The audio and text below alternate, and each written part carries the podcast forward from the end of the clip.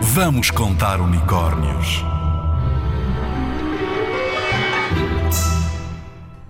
Pan, ou o deus grego dos rebanhos. Quando o desenhavam, Pan aparecia como meio homem, meio cabra. Imagina!